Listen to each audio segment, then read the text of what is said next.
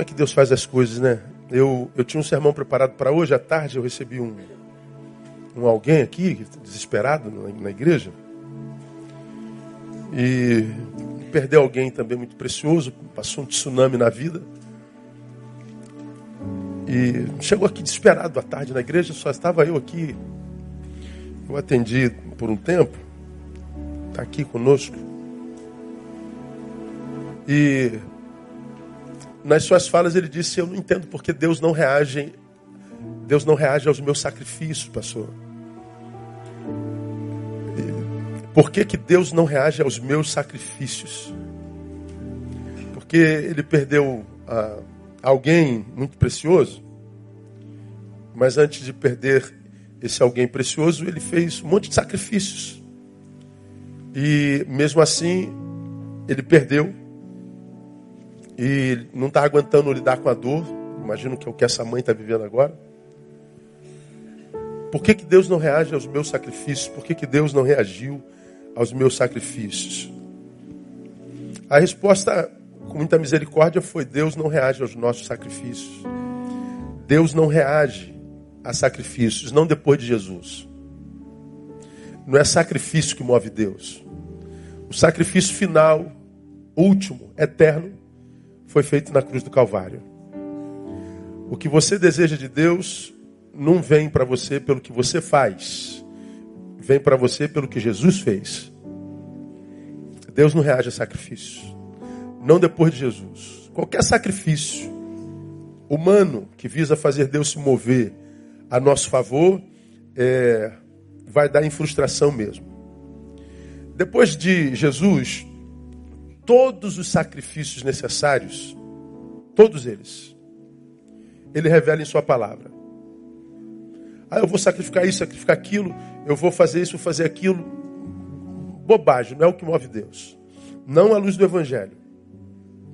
E os sacrifícios que ele ainda espera que nós façamos, todos eles já estão revelados na sua palavra, e estes sacrifícios não são para fazer Deus reagir, são para fazer Deus se alegrar conosco. São para nossa realização, porque a nossa vida encontra sentido, na minha concepção, quando Deus sorri para nós. Quando, quando Deus olha para mim, para você e diz assim: ó, você, Tu és meu filho amado, em quem me comprazo é aquilo que ele disse para os seus filhos lá em Hebreus capítulo 11: Não tenho vergonha de ser chamado seu Deus. Quando a gente cai na graça do povo, quando a gente cai na graça de Deus.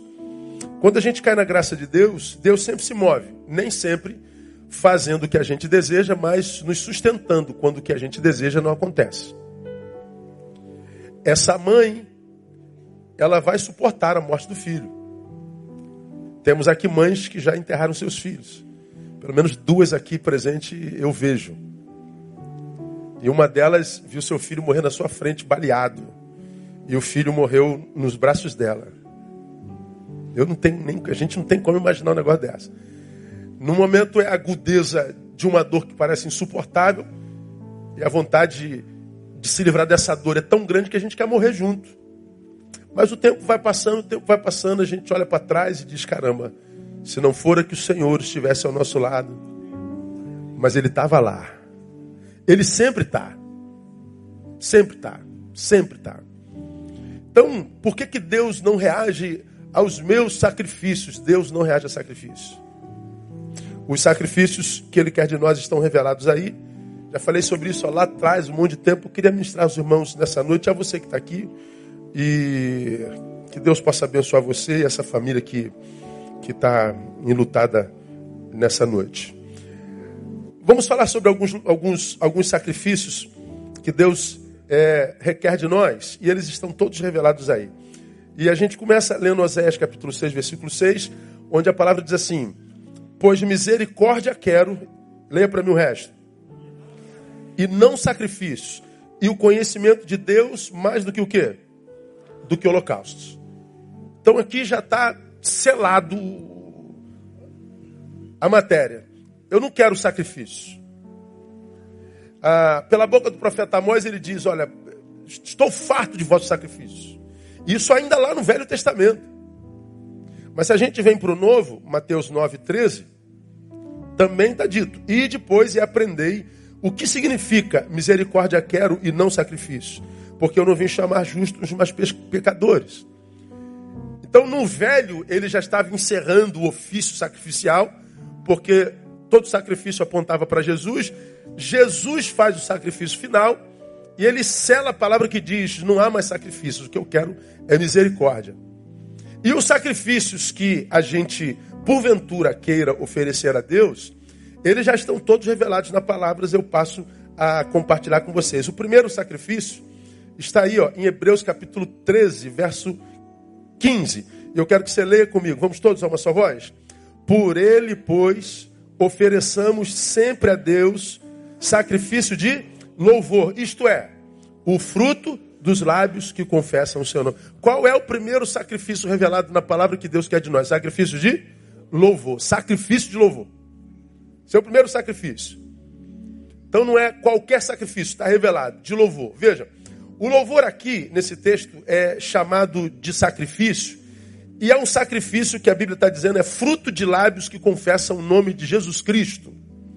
Então ele está dizendo, esse louvor, que ele chama de sacrifício, só pode ser levado a efeito enquanto sacrifício e louvor por alguém que confessa Jesus como Senhor. Ou seja, é, na palavra só existe louvor de quem é discípulo de Jesus.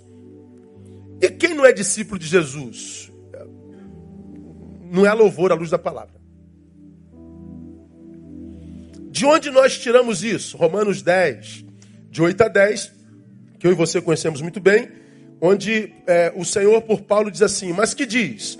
A palavra está perto de ti, na tua boca, boca, e no teu coração. Por que, que o texto fala na tua boca e no teu coração? Está falando a discípulos. Por quê? Porque é possível que o que a gente chama de adoração só esteja na boca. Ou seja, no brota do peito, no brote do coração. Isto é, a palavra da fé que pregamos, porque se com a tua boca confessares a Jesus como Senhor, e em teu coração creres que Deus o ressuscitou dentre os mortos, serás salvo pois é com o coração que se crê para a justiça e com a boca se faz confissão para a salvação. Veja, o texto fala o tempo todo na conexão entre boca e coração. Como quem diz, o que sai pela tua boca não pode ser só um amontoado de palavras é, a, a, a, abençoado por tons e semitons. Não, não. É, é, isso é só música. Louvor, ele não sai da boca, ele sai da profundeza da nossa alma. A palavra está dizendo que o verdadeiro adorador não extrai o seu louvor apenas da boca, ou seja, não é da boca para fora, ele extrai de dentro, do coração, da alma. Ou seja, louvor verdadeiro é extraído das entranhas. Ele é, é, é, é extraído do, do cerne da alma. À luz do Evangelho, adorador e adoração se confundem. É, é, é, algo que eu expresso ao Senhor porque faz parte da minha essência. Entrou pela experiência da palavra, pela conversão gerada pelo Espírito no meu peito, que me fez um adorador por excelência. É, adorador e adoração se confundem na Bíblia Sagrada. Ah, não tem como a gente adorar o Senhor se essa experiência das entranhas não foi vivida. A Bíblia diz que Deus procura o quê? Verdadeiros adoradores. Como eu já preguei aqui, se Deus procura verdadeiros adoradores, porque Deus procura deve ser algo absurdamente raro. Porque se fosse só cantoria, tá todo mundo cantando o tempo todo em algum lugar uma musiquinha para Deus. Você canta no banheiro, você canta no carro. Você vê o pagodeiro cantando, o sertanejo cantando, o, o cantando, todo mundo cantando. Então, quando, como, como nós estamos aquela música do domingo passado do Regis Danés, né? entra na minha casa, entra na minha vida, mexe com minha estrutura. O Brasil inteiro cantou, todo mundo gravou a música. Eu falei, meu Deus, então o Brasil se encheu de adoração. Ora, se encheu de adoração e não mudou nada no Brasil. Então não foi adoração, foi cantoria. Quando a Bíblia diz que nós devemos oferecer a Ele sacrifício de louvor, do que, que ele está falando, irmão? Se o louvor faz parte das minhas entranhas, isso em algum momento vai se tornar um sacrifício, por que se tornaria sacrifício? Porque nós chegaremos a um tempo como esse, em que nós olharíamos para fora, irmãos, e o que a gente veria era dor mesmo, era perplexidade. O que a gente acharia era traição mesmo, o que a gente acharia era corrupção mesmo. O que a gente acharia era calamidade como essa que essa família vive. O que a gente acharia do lado de fora seria angústia, ou seja, nós não encontraríamos com facilidade algo do lado de fora que me fizesse adorar com alma. Mas ele está dizendo: o adorador não precisa de nada do lado de fora para adorar. A adoração habita dentro. É transcircunstancial. Então, mesmo que o que você veja seja calamitoso, ele está dizendo: adore com sacrifício. Apresente ao Senhor teu sacrifício. Ah, por que o louvor, irmão? Ah, lembra que Hebreus é um texto escrito para gente hebreia, para gente oriunda da religião judaica. E aí o autor de Hebreus lembra para aqueles missivistas que na cultura religiosa deles, a adoração era construída sobre sacrifícios de animais, touros, bodes, ovelhas, e sobre outras coisas absurdamente litúrgicas, cerimoniais. Eles vieram do rito, eles vieram da cerimônia. Então a adoração tinha, tinha bicho, tinha altar, tinha roupa sacerdotal, tinha estola, tinha cajado, tinha elmo sacerdotal. Então era um, era um negócio extremamente visual e estético. Quando o autor de Hebreus fala de adoração, ele está dizendo em Jesus não, nele a religião e a vida se confundem. Ele está dizendo: o louvor agora não precisa mais de rito, estola, não precisa mais de, de, de rituais. O louvor somos nós. O louvor sou eu. Não é uma canção ou uma campanha. Somos nós. A liturgia que eu agrada é o meu testemunho, a oferta que ele recebe é o meu dom e talento.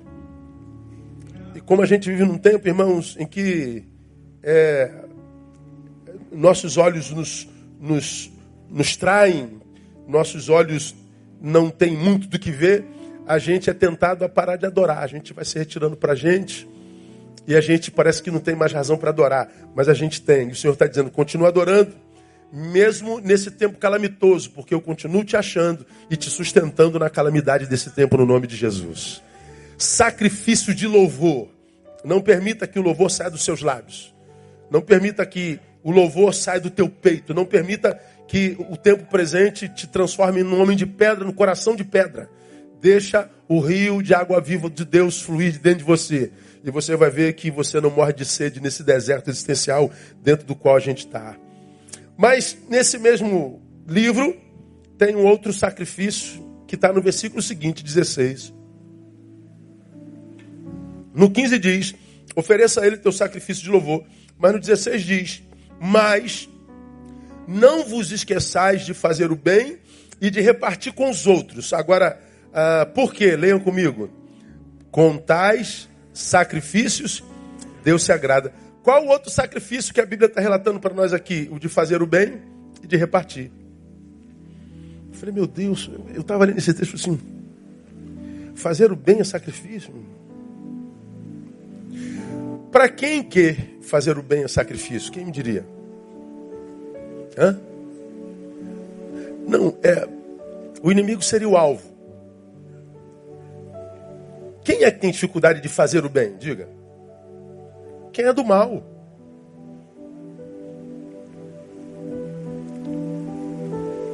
Para quem é do bem, fazer o bem é, é comandar para frente.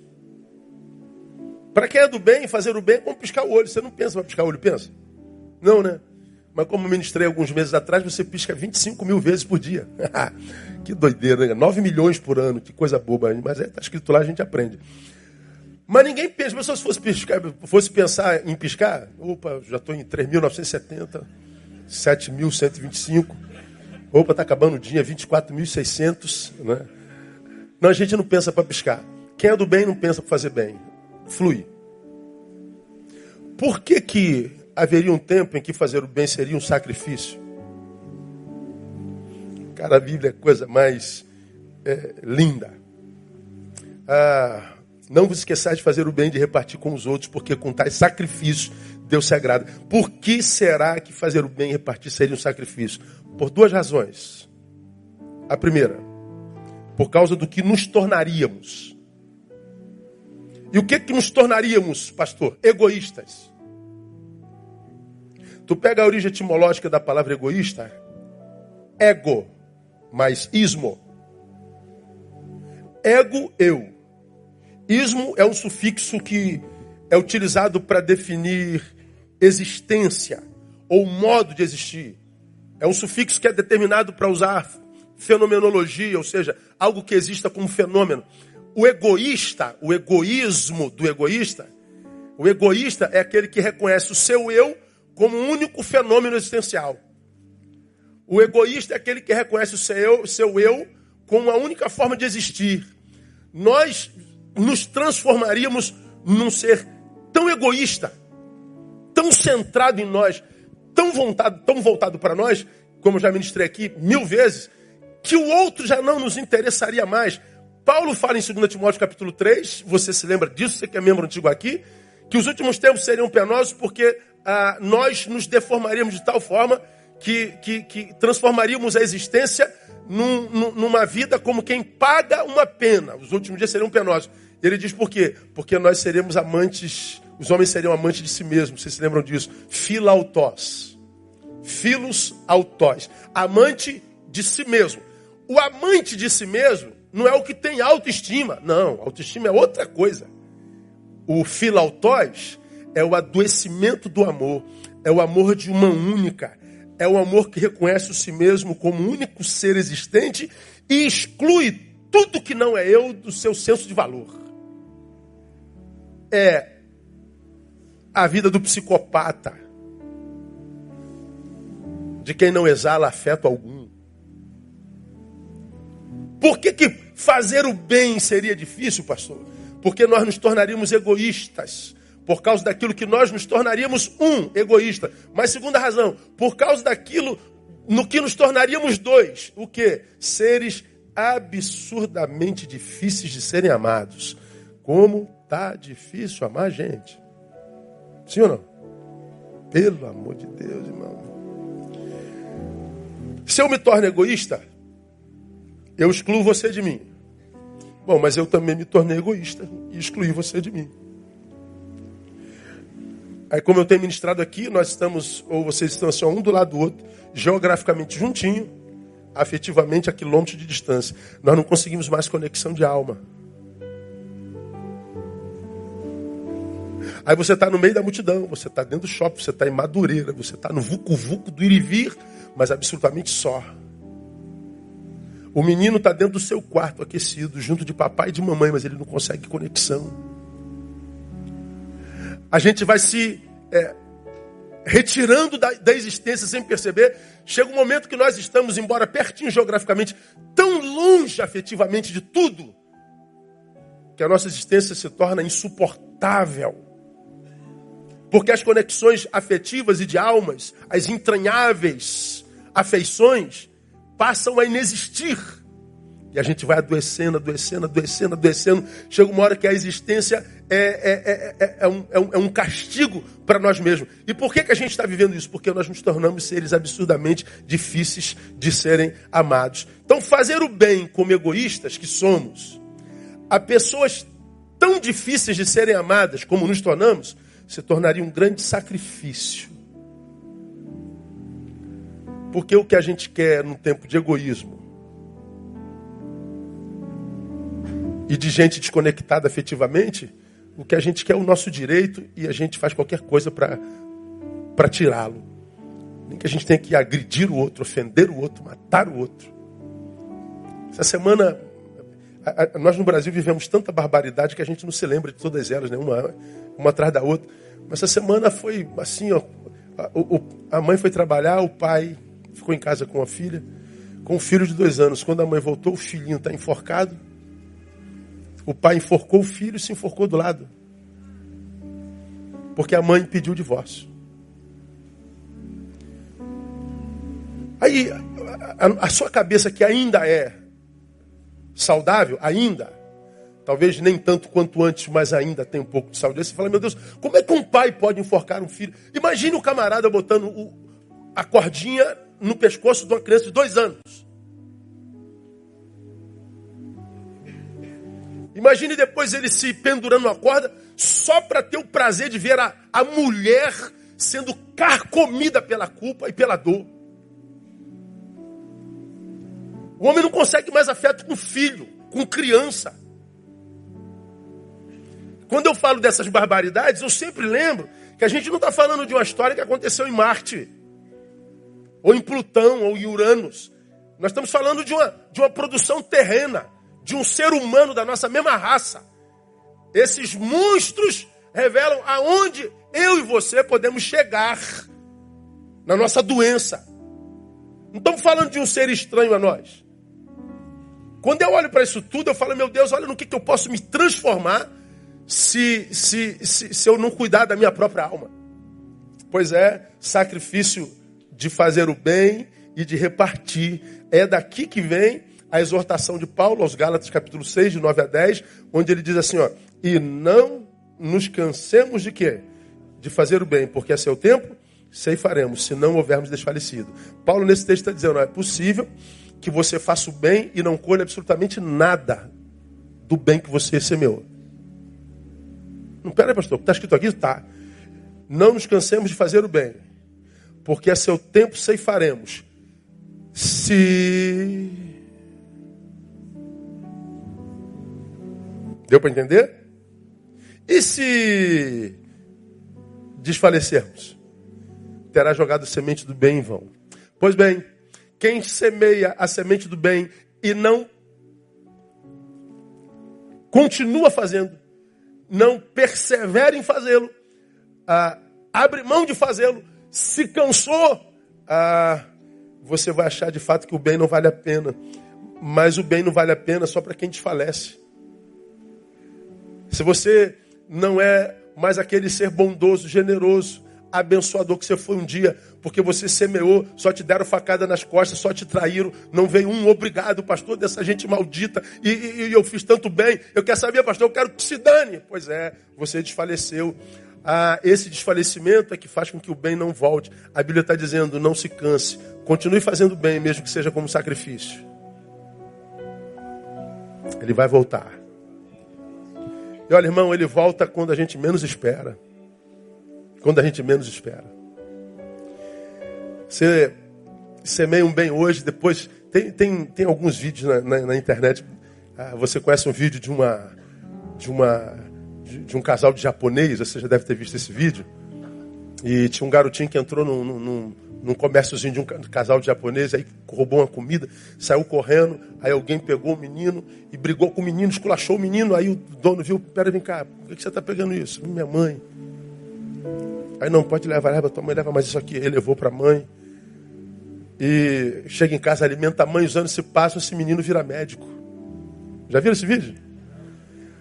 Aí aquele dono do mercado que deu o pão para ele no tempo da fome, teve uma doença grave e estava internado no hospital e disseram, a conta é essa aqui. E eles não tinham como pagar. Aí o médico falou, não, eu vou fazer a cirurgia dele. E aí fez a cirurgia do velho e quando trouxeram a conta para a filha do velho, a conta já está paga. Foi paga com um pedaço de pão há 20 anos atrás. O que você semeia hoje, irmão, volta para você no nome de Jesus. Me ajuda, catuca alguém fala assim, ó, continua semeando, irmão. E aplauda o Senhor forte, porque Ele é tremendo. Aleluia. É por isso que eu digo. Por isso que eu digo. Você quando sucumbe a esse estado miserável de ser, desses ódios de rede, desses é, politicamente corretos que te exigem perfeição, que está longe do que eles praticam, quando você responde com o mesmo ódio, quando você dá atenção, quando você joga, joga pérolas a porcos, para mim a rede é o lugar dos porcos, e você lança pérola, a pérola que você joga, eles calca os pés e eles voltam contra você em ira. E a ira que eles lançam sobre você mexe com o teu ego e você responde com a mesma ira. E ele já é porco, já está O único lugar onde ele tem vida é ali, se tira a rede, desliga a rede. É um ser humano insignificante. A vida dele é uma vida inútil. Tira a rede dessa geração, o que sobra é o nada. O único lugar onde encontra algum sentido. Eu estou lutando contra a morte das baleias ali. Eu estou lutando contra a pobreza aqui. Eu estou lutando. Nada, ele só está aqui teclando, dizendo que está lutando. Tira a rede, você não vê mais nada na vida dele. Nada. É uma geração inútil. E você fica reagindo com ódio. Você está semeando para o amanhã. Aí você tem a oportunidade de fazer um bem hoje e não faz. É, pois bem, grave isso. Esse bem que você faria hoje, não fez? É uma sementinha, já falei sobre isso aqui, hoje. Mas daqui a um, dois, três anos, pode ser uma árvore frondosa e frutífera. E é possível que daqui a dois, três anos você esteja passando pelo deserto da vida e a única árvore que você vai encontrar no deserto é essa que você plantou há três anos atrás. Mas como você não plantou essa árvore três anos atrás, o deserto te engole. Então, para você que está fazendo bem, irmão, fique tranquilo. Desertos chegam para qualquer um. A diferença é o que cada um de nós encontra no deserto. No teu deserto estarão os frutos do teu bem, no nome de Jesus. Então, se você quer fazer um sacrifício, é, faça o bem e reparta. A, a gente, a gente é, vê todo crente verdadeiro, né, perguntando geralmente, pastor, o que, eu devo fazer para agradar a Deus? Faça o bem reparta. Faça o bem reparta. E é muito comum hoje fazer o bem, né, mas, mas nem sempre a gente consegue fazer o bem repartindo. Repartir é muito, é muito complicado para muita gente. Ah, quando você reparte, você está multiplicando vida. Quando você compartilha o recebido, você está multiplicando o que Deus fez e te deu. E toda vez que você multiplica, ah, você está pronto para receber outro, porque Deus sabe que você vai multiplicar. É, é, mais ou menos assim, ó. Vamos imaginar que Deus me tenha abençoado com algo muito, muito rico e poderoso. E algo pelo que eu clamei por muito tempo. Aí chegou Aí eu, eu me apego a esse negócio assim, de uma forma apaixonada, e fico adorando a bênção. Fico ali. E o Senhor está lá de cima olhando o que, que eu faço com a bênção. Se eu sou o destinatário, como você já sabe, ou se eu sou um caminho, ou um canal. Aí você fica curtindo a bênção, curtindo a bênção um dia, dois, dez, vinte, trinta, cinco anos, curtindo a bênção. É, pois é, é não está vendo que a vida está passando. Você já está até precisando de outras bênçãos, não percebeu. Tu está com a mão cheia. Deus está querendo derramar a bênção de hoje, mas a bênção de ontem ainda está na tua mão. Deus está querendo derramar a bênção de, hoje adiante, ontem está na tua mão. Deus está querendo derramar a bênção de hoje adiante, de ontem está na tua mão. Você já perdeu a bênção de, de ontem, de ontem. E o Senhor está dizendo: larga a bênção, meu filho. Bênção é maná, ela só serve para hoje. E não tenha medo de repartir, não. Porque o Deus que te deu hoje é Senhor do amanhã também. Então, quando você libera e curte da bênção só o que você precisa para hoje, você pode voltar para o pai e dizer: Pai, abençoa teu servo. De novo, meu filho. Cadê a bênção de ontem? Já foi liberada. Está com a mão vazia, filho? Tô, então receba. A fonte é inesgotável. Pode aplaudir ele aí, irmão. É repartir. Repartir. Por isso que a Bíblia diz que a avareza é pecado de idolatria. O avarento é aquele que se apega à bênção e passa a adorá-la.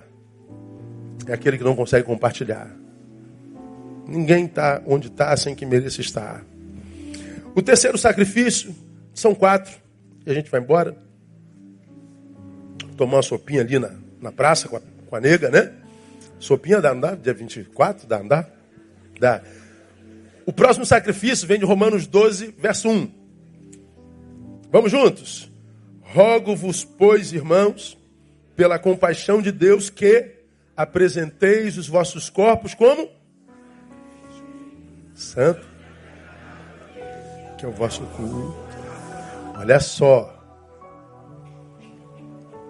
Deus, eu quero te apresentar um culto racional, aqui ó, com razões.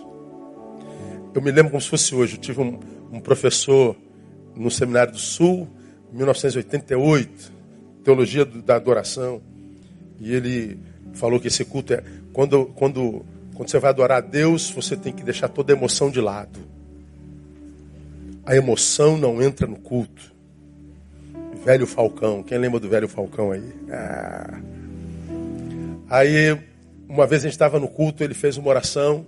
E ele disse assim: Deus tira de nós toda a emoção.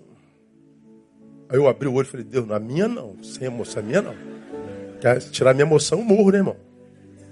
Não, não, não tira minha emoção, não.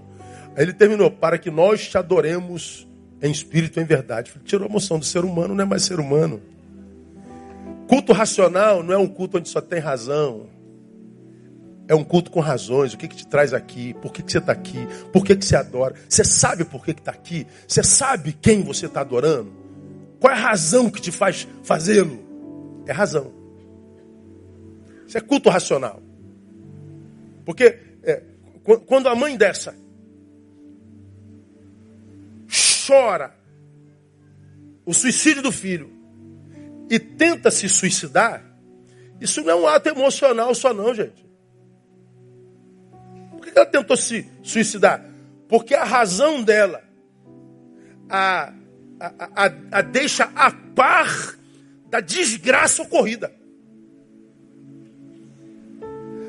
A razão plena da desgraça acontecida gera a emoção que ela sentiu. A emoção desesperada é uma, é uma emoção produzida pela competência racional de discernir o que está diante de si. Porque se ela tivesse fora de si, ela ia olhar para o corpo do filho e de repente se recusar a sentir alguma coisa. Não, meu filho vai acordar, que é isso? Não, não, tá tudo bem, não aconteceu nada não. Aí ela estaria fora de si. Porque a emoção diante do trauma não condiz. Agora, quando ela ah, não, ela está fora de si. Não, ela está totalmente em si. E é exatamente por isso que ela está reagindo à proporção da dor.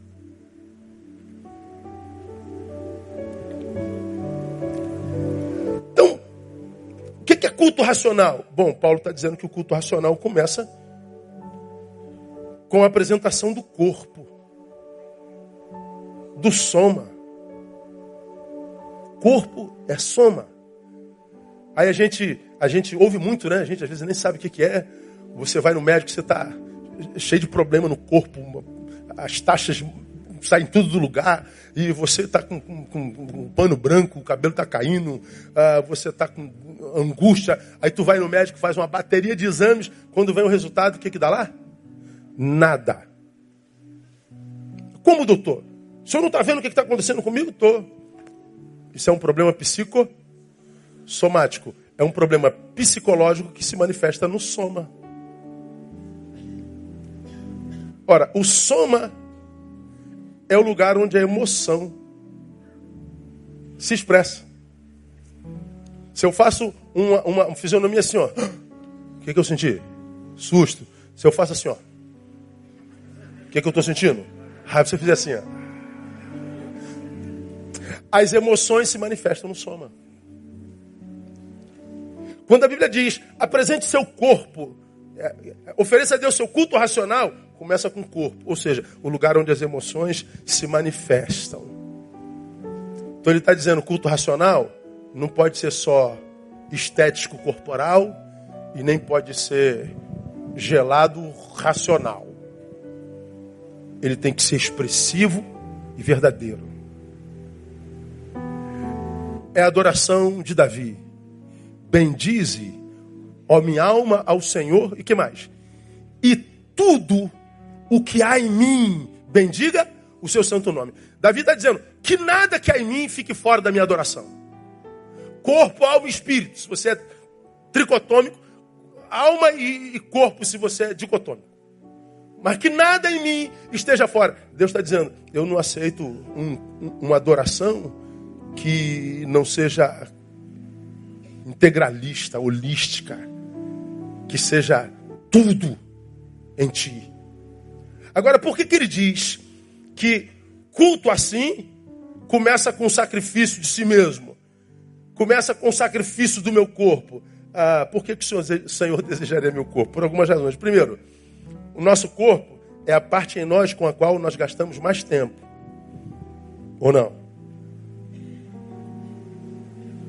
Que me faz, portanto, roubar tempo precioso que eu poderia passar com Ele.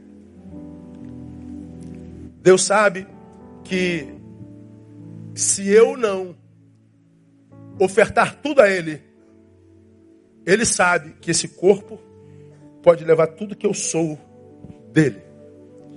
Deus sabe que ao invés de eu usar esse corpo para adorá-lo, eu posso adorar o corpo que Ele me deu. Deus sabe que se eu não apresentar meu corpo em sacrifício, esse corpo vai roubar tempo precioso que eu passaria na presença dele. Então Deus está dizendo: oferece teu corpo. Porque se você oferecer teu corpo, não vai faltar tempo em você para que você cuide dele. Eu acho que foi por isso que Jesus disse que antes de segui-lo, nós deveríamos negar o si mesmo. O, o, o, o, o, o si mesmo que para Jesus é um ladrão, rouba o tempo que a gente tem dele, rouba o que a gente poderia viver na presença dele e diz que a gente vai viver em outro lugar. E nós vivemos num tempo de adoração de corpo, uma corpolatria louca. É uma geração glutiana. Hum. Deus quer que a gente apresente o corpo porque é a parte de mim com a qual mais gasto tempo. Segundo, ele quer o nosso corpo, porque é a parte em nós mais adorada, mais adorada por nós e pelos outros. É, portanto, a parte em mim que mais me faz roubar a glória de Deus. Hoje de manhã eu preguei sobre Isaías 48. O lamento de Deus sobre o povo seu que perdeu o amor próprio, a ponto de viver apostasia e abandoná-lo. Deus está dizendo: eu tenho um lamento contra vocês. Por quê? Porque vocês me abandonaram? Não, porque vocês não conseguiram a bênção de continuar amando a si mesmo para não abrir mão da sua parte principal, a nossa relação. Aí o Senhor, no versículo 11, diz assim: Por amor de mim, por amor de mim o faço, porque como seria profanado o meu nome? A minha glória não a darei a outrem. Porque Deus estava dizendo, vocês é, é, se, se, deformaram de tal forma que a promessa que eu fiz não foi para vocês, mas ainda assim ainda vou abençoá-los. Você é infiel, ele está dizendo, eu continuo fiel, mas não é mais por amor a você, porque você eu não conheço mais. É por amor ao meu nome. E eu vou abençoá-lo porque eu não divido a minha glória com outro. Pois é, o nosso corpo muitas vezes é tratado por nós como Deus. A gente sofre porque tem uma areazinha do nosso corpo que não está passivo de adoração. A irmã vai naquele espelho lindão que seu marido conhece, com aquela lingerie maravilhosa. E ele diz: Meu amor, você é uma deusa do ébano. Aí você não dá nenhum sorriso e diz: Eu quero morrer. Por que, amor? Tem uma estriazinha aqui. Aí se eu sou Deus, fala assim: Então eu vou te matar, miserável. Só para tu deixar de ser burra. Quando você diz, eu, tô, eu, eu, eu, eu vou gastar 50 mil para fazer uma cirurgia, para quê? Tirar 20 gramas de gordura aqui. Alguns têm um pouquinho mais de 20, é verdade. Mas tem gente que quer morrer porque tem uma barriguinha. Ou seja, minha barriga não está passivo de adoração. Eu quero que adorem meu gominho. Eu quero que adorem meu glúteo, meu bíceps. Que é isso, Jeová? Adorar teu glúteo? É isso? Ah, tá, entendi. Ih, Jeová, não é fácil não.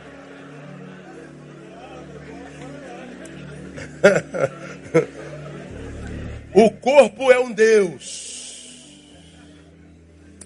Deus para quem o adora, mas também para aquele que não tem do que se orgulhar do corpo. Porque seu corpo não está como está, você se deprime. Você quer morrer porque está 10 quilos acima do peso. E não é porque a tua saúde foi comprometida pelo 10 quilos, é porque você não é desejado, porque você não é adorado. O Senhor está dizendo: pega esse corpo cheio de músculo, cheio de banha, e ofereça a mim como sacrifício. Porque ele rouba a minha glória e eu não divido a minha glória com outro. Ele está dizendo: a forma como você lida com o seu corpo pode me fazer teu inimigo. Porque eu não divido minha glória com ninguém. Idolatria não é só adorar o, o, o santo construído por mãos humanas que está pendurado na parede da igreja. É adorar a sua própria imagem. Por que, que Deus quer o meu corpo? Porque é a parte em mim mais vulnerável, a mais frágil. Mateus 26, 41. Vigiai e orai, para que não entreis em tentação. O espírito, na verdade, está pronto, mas a carne é o quê? Fraca. E como é fraca, irmão? Por mais santo que você seja, essa carne não morre. Você era um, um, tarado na vida. Se converteu, o que, que acontece? Continua tarado, irmão. Não, pastor, eu não sinto mais nada, eu não estou sentindo mais nada, em nome de Jesus, eu estou cego para o sexo oposto. Mentira, você não tem coragem de admitir que você ainda é o que é. Porque o que morre não é a carne, o que renasce é o espírito para dominá-la. Você era uma fofoqueira, centro de informação, central de informação da tua rua se converteu, o que, é que acontece? Continua central de formação, só que tu tira o banquinho da, da calçada.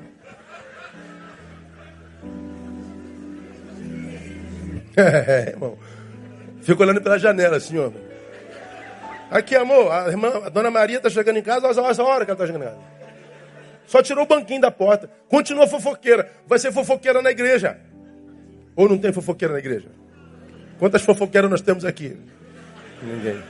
Toda vez que a gente fala de fofoca, não tem ninguém para ouvir, a gente prega para ninguém. Né?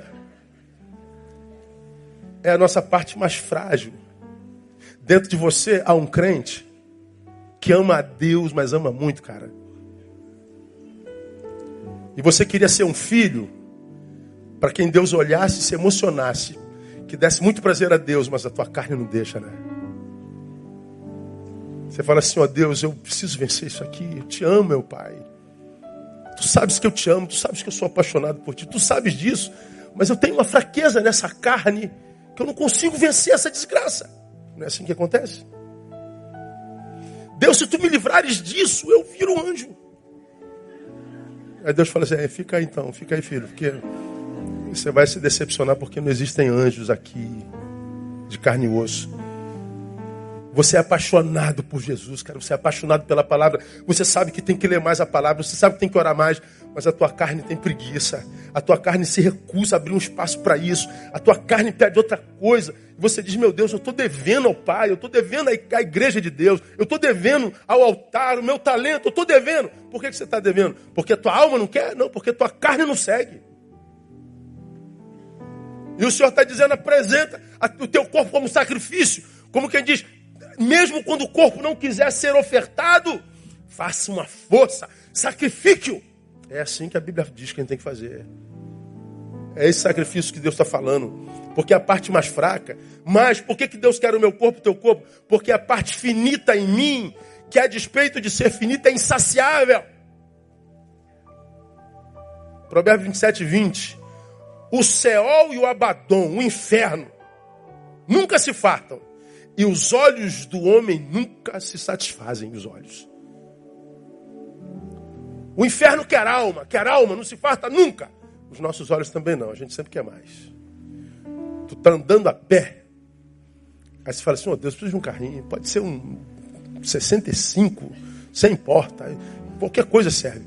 Aí vê o carrinho 65, cara, tu tá feliz da vida. Uma semana depois, você fala assim, oh, melhor aí um pouquinho, bota pelo menos porta, né? Aí botou porta. Oh, glória a Deus. Uma semana depois, você pega um carrinho 72. Aí tu pega o 72. Daqui a duas semanas já não presta mais. Tu quer um 94. E chegou o 94. Agora tu tá com a Land Rover Zero. E dá seis meses com o carro, sai um novo. Não sei das. Você fala assim, ah, vou pegar esse carro aí. Vou pegar o blindado. A gente sempre quer mais, e mais, e mais, e mais, e mais. A gente nunca se farta. A gente não diz, pronto eu estou pronto. Não, a gente sempre pode melhorar.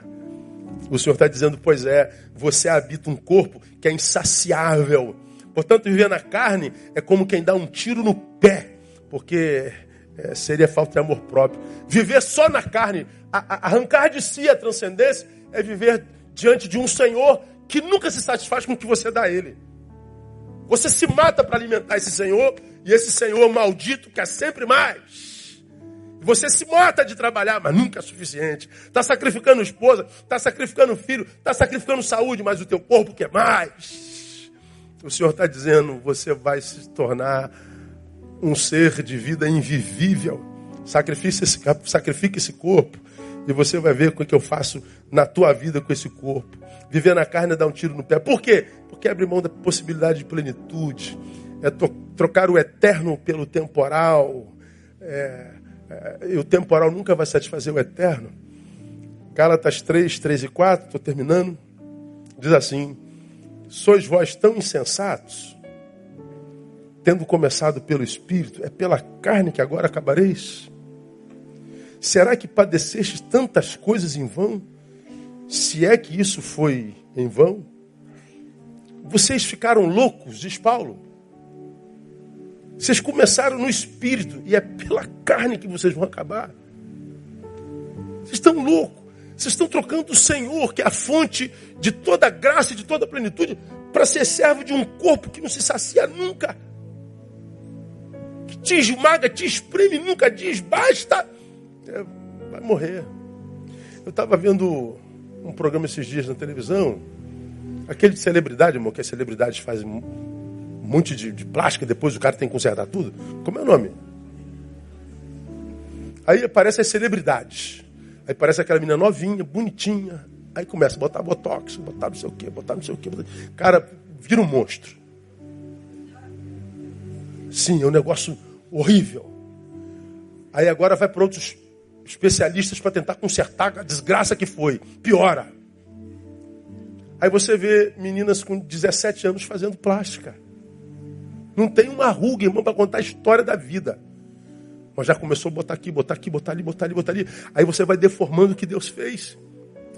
Aí você olha, ou oh, saiu do centro cirúrgico perfeito, mas daqui a dois dias, não, pô, mas ficou aqui, eu tá vendo aqui, olha só. Aí você olha assim, o que, que você está falando? Aqui, você não está vendo aqui? Não, aqui no cantinho, aqui, sim, tal. Não estou vendo nada não. Olha aqui, bota uma lupa, bota uma lupa. Não estou vendo não, mas ela está vendo. E ela volta lá, gasta mais 15 mil reais para botar. O nosso olhar adoece e o nosso corpo pede mais. Mais, a gente vai mexendo tanto, tentando melhorar, vai piorando.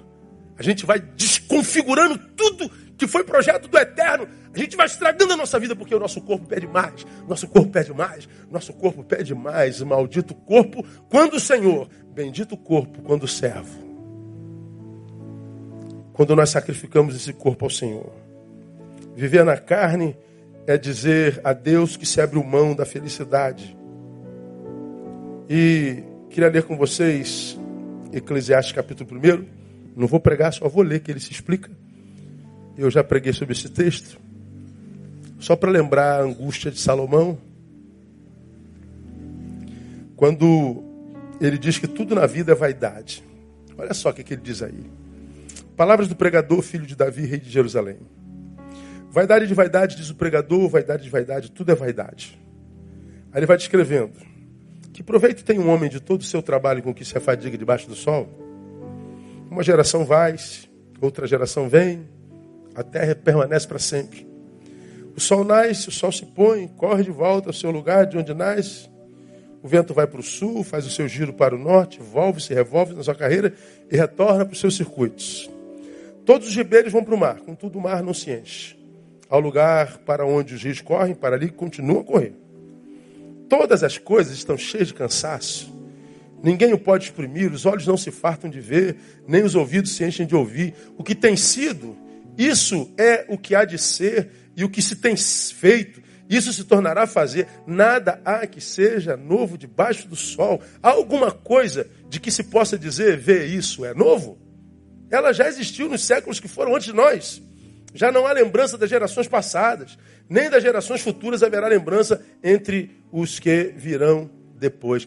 Salomão está dizendo assim, cara, a vida é, é, é um marasmo. Mesma coisa.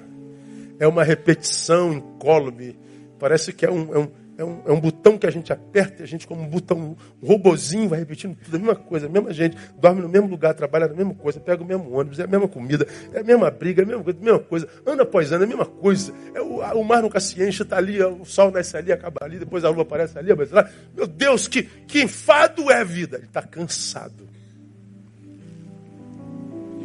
Ele está deprimido, ele está enfadado, ele está insuportavelmente cheio de angústia, dizendo: Meu Deus, não vale a pena viver, eu estou cansado disso. Aí ele tenta transformar a vida dele em algo que vale a pena viver. A gente vai para o capítulo 2, a gente vê o cara dizendo assim: ó, Disse eu a mim mesmo, olha a solidão aí. Rei, filho de Davi, cercado de pessoas, mas nenhum amigo nelas cercada de mulheres, mil, nenhuma dessas o amava. Cercado de bens, nenhum destes adentra a alma ou peito. Sozinho, disse eu a mim mesmo: Ora, vem, eu te provarei com alegria. Portanto, gozo o prazer, mas eis que também isso era vaidade. Aí ele conclui: do riso disse: Está doido. E da alegria, de que me serve essa? Ele foi para balada, ele foi para noite. Eu vou me alegrar. É, voltou para casa, a tristeza estava esperando ele na cama dele e disse: que, que adianta sorrir lá e aqui voltar para vazio, para angústia. Mas ele não desiste. Três, busquei no meu coração como estimular com vinho a minha carne, sem deixar-me guiar pela sabedoria. Ou seja, eu vou beber, eu vou abrir mão da minha sabedoria, da minha racionalidade e vou cair na gandaia. Bom, ele fez isso direto. É, mas não adiantou nada. Passou o efeito do álcool que sobrou, foi angústia. Ele não para, no versículo 4 ele diz: Fiz para mim obras magníficas, edifiquei casas, plantei vinhas, fiz hortas, jardins, plantei árvores frutíferas de todas as espécies. Ele está dizendo: Vou mergulhar a cara no trabalho. Quer saber? Eu vou atirar para todo lado, não vou dormir mais, eu vou acordar cedo, dormir de madrugada, trabalhar, obra, jardim, plantar árvore. Eu vou, tirar, vou virar um mega empresário, vou virar um workaholic. É o que sobra no final do dia: cansaço. Ele não conseguiu transformar a existência em vida no trabalho. No versículo 7, comprei servos e servas, tive servos nascidos em casa. Ele está dizendo: eu vou me tornar o, o, o, o, grande empreendedor e vou ter mais funcionários do que todo mundo no planeta. Servos e servas ele se tornou, mas é, não conseguiu transformar a sua existência em vida. Também tive grandes possessões de gados e rebanhos, mais do que todos os que houve antes de mim. Veja, ele está construindo casa, prédios, agora está dando com gado. Falei, meu Deus, eu, eu vou ter que achar sentido para essa existência sem graça. Não adiantou, não. No versículo 8, diz o texto: Ajuntei também para mim prata e ouro, tesouros dos reis e das províncias. Eu vou investir no mercado financeiro, eu vou comprar Bitcoin, eu vou comprar ouro, eu vou, eu vou arrebentar a boca do balão, eu vou juntar dinheiro. Dinheiro vai trazer sentido para a minha vida. Ele conseguiu, foi o homem mais rico do universo. É, não adiantou, não. Aí ele continua, né? Provi-me de cantores e cantoras Vou investir em arte. Eu vou para tudo que é show. Onde tiver um show, um artista famoso, eu vou lá pro show. É, não adiantou não. Depois do fim do show, volta para a amargura. Mas ele não desiste, né? Porque a gente nasceu para viver e não para existir. Aí no versículo 8 diz: E das delícias dos filhos dos homens, concubinas em grande número, eu vou mergulhar no sexo. Ah, no sexo eu vou achar sentido para minha vida. É, não deu não do riso disse que me serve isso. Está doido. Angústia, angústia, angústia, angústia. Por que angústia, irmão? Porque ele fez tudo que o corpo pediu. Quer corpo? Toma. Quer corpo? Toma. Não é a mesma coisa que diz o pós-moderno, transmoderno? Não foi o que o deputado disse?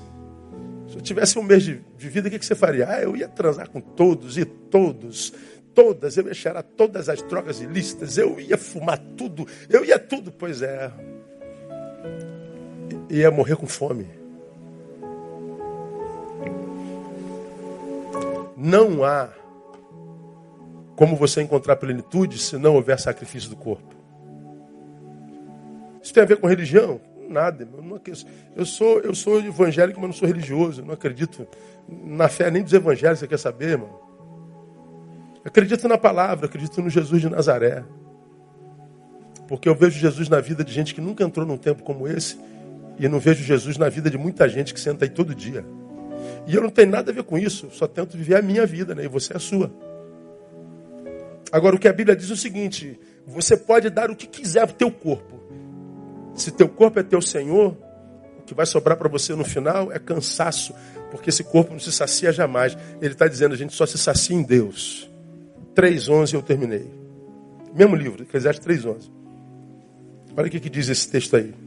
Salomão, é, depois de buscar no corpo o tempo todo satisfação, ele diz: tudo fez formoso é seu tempo.